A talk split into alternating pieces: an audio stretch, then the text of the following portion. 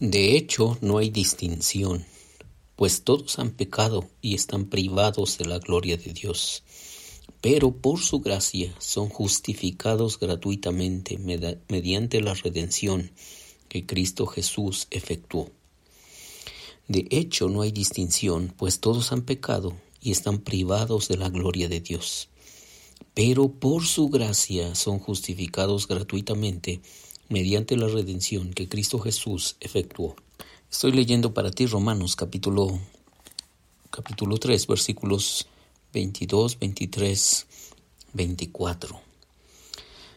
Podríamos pasar un montón de horas aquí platicando sobre lo que es la gracia. Y me gusta muchísimo, muchísimo esa definición de Karl Barth que dice que la gracia es un regalo inesperado. ¿Alguna vez has recibido algún regalo inesperado?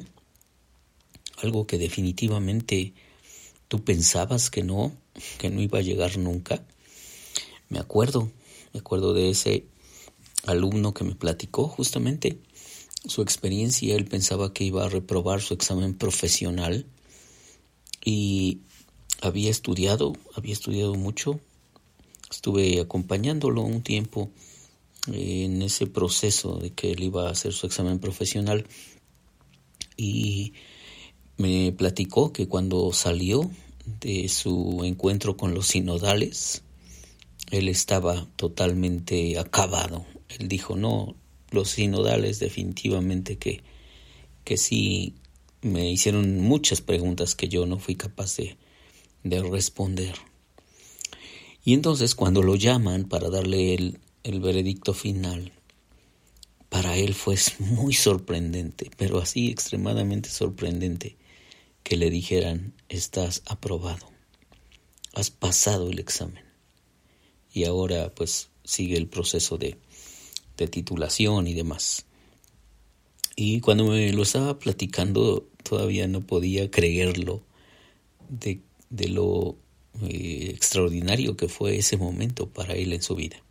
Pero déjame regresar contigo. ¿Has, recibido un regalo inesperado?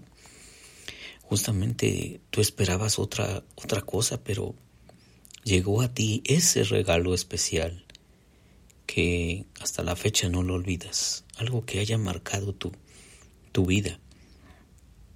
Y definitivamente que eh, eso es justamente, justamente se parece, se parece a lo que es la gracia. El texto dice que todos han pecado, todos hemos pecado y por lo tanto todos estamos separados de la gloria de Dios. No hay camino de regreso al palacio del Padre. No hay algo que nosotros podamos hacer por nuestras propias fuerzas. No existe una forma en que tú y yo podamos regresar a los brazos de nuestro Padre Celestial. No existe, no existe. A menos, a menos que haya ese regalo inesperado. Que cuando reconocemos que no podemos regresar con Él y que estamos totalmente condenados porque hemos pecado contra Dios, hemos desobedecido eh, de una forma abierta eh, nuestro corazón ha sido rebelde, pero así directamente, no, no con escondrijos de rebeldía, no, no, no, no, abiertamente rebeldes. Y de repente reconocemos que no hay forma de escapar de eso y no hay forma de solucionarlo. Entonces, entonces sucede lo inesperado. Sucede que Dios en su gran misericordia y en su gracia, entonces nos hace posible el retorno a su presencia, el retorno a sus brazos. De eso se trata finalmente todo, todo el Evangelio. Y es que tenemos que mantener muy claro eso. El hombre todo hombre es pecador. Sea Dios veraz, dice el texto de Romanos, y todo hombre mentiroso. Así está escrito, no hay solo justo, un solo justo, ni siquiera uno, no hay nadie que entienda, nadie que busque a Dios. Y efectivamente, si nosotros examinamos la historia y examinamos nuestras propias historias, nos damos cuenta que realmente Dios no nos importó muchos años de nuestra vida. No lo queríamos cerca hasta que un día se hizo la luz en nuestra alma, en nuestra conciencia. Hasta que un día caímos en la cuenta de que estábamos tan vacíos, de que nada llenaba nuestra existencia, que ese fue el momento cuando nosotros dijimos, Señor, te necesito. No puedo, no puedo con mi vida. Esto no está funcionando. Y Dios, Dios hizo que nos diéramos cuenta justamente de que no podíamos con nuestras propias existencias.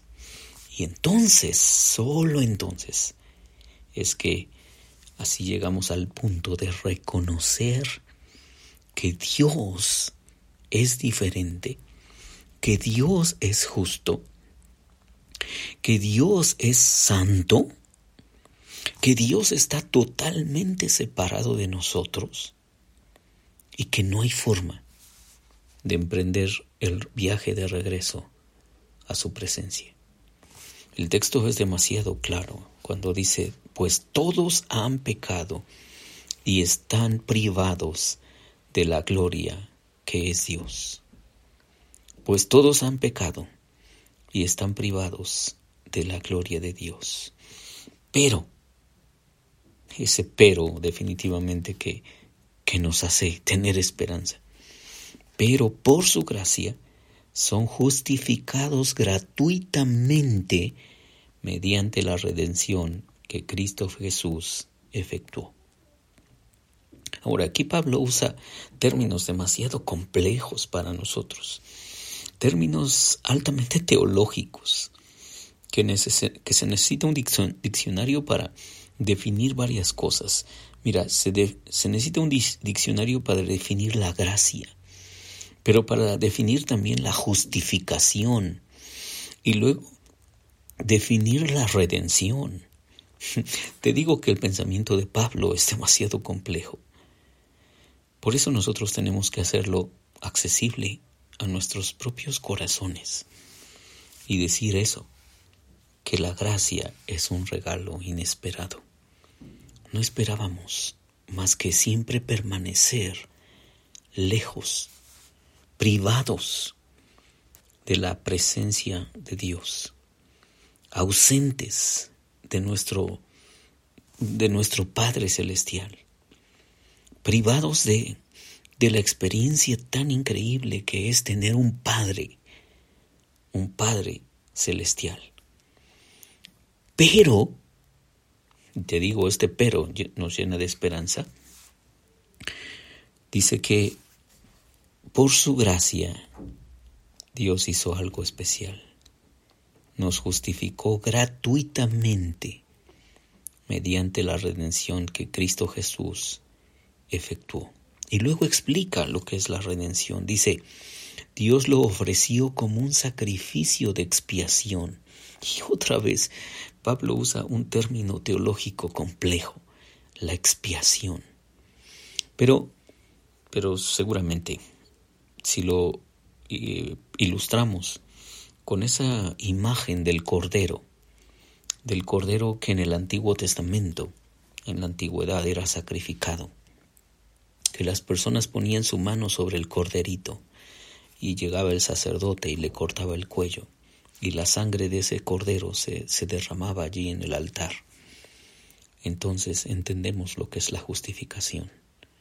Y por eso Jesús es llamado también el Cordero de Dios, porque Él, Él entregó su sangre y entonces pagó nuestra deuda. Eso es expiación. Eso da lugar a la justificación. Eso provoca la redención. Y ya te dije todos los términos teológicos, incluido la gracia que Pablo usa aquí, para volvértelo a decir de forma simple. Dios nos dio un regalo inesperado, el regalo de su presencia por medio del sacrificio de Jesús. Un regalo que nadie merecemos, pero un regalo que tampoco nadie esperábamos. La sangre de Jesús que nos perdonó, nos limpió, nos lavó y ahora podemos tú y yo acercarnos otra vez a nuestro Padre Celestial. Soy Víctor Hugo Juárez y espero que este devocional sea de bendición para ti. Dios te bendiga.